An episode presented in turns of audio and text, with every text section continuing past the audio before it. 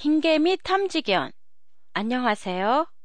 도쿄 타마시에 있는 한국어 교실 한교실이에요. 일본에서는 흰개미로부터 집을 보호하려고 이전부터 여러 가지 방법이 발달해 왔으나 최근 한국에서는 옛날에 지어진 목조주택에 흰개미 피해가 많아졌다고 해요. 피해를 받고 있는 대부분의 건물은 문화재로 관리되고 있는 오래된 목조 건물이어서 더욱 문제가 심각한데요.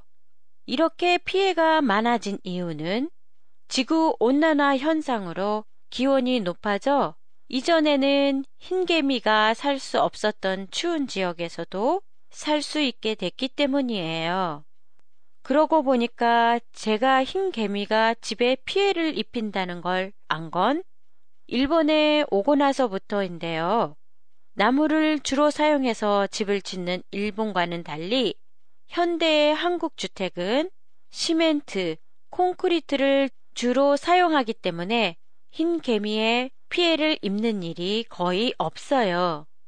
그렇지만 지은 지 오래된 목조 건물들의 사정은 달라요.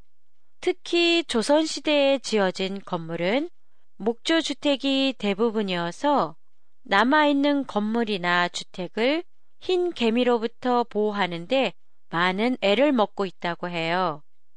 흰 개미로부터 보호 역할을 하는데 큰 도움을 주고 있는 것 중에 하나가 훈련된 개예요. 현재 한국에는 두 마리의 흰개미 탐지견이 있는데요. 이 개들은 오래된 건물에서 흰 개미를 찾아내거나 흰 개미의 흔적을 찾아내요.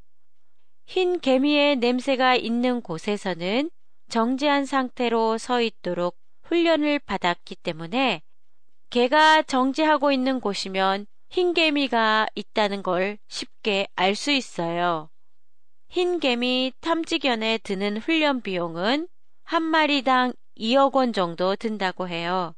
그래서 쉽게 도입을 하지 못하고 있는 실정이에요. 한 교실에 팟캐스트에 관한 여러분의 감상이나 의견을 보내주세요. 보내주실 때는 한교실닷컴이나 페이스북을 이용하세요. 안녕히 계세요.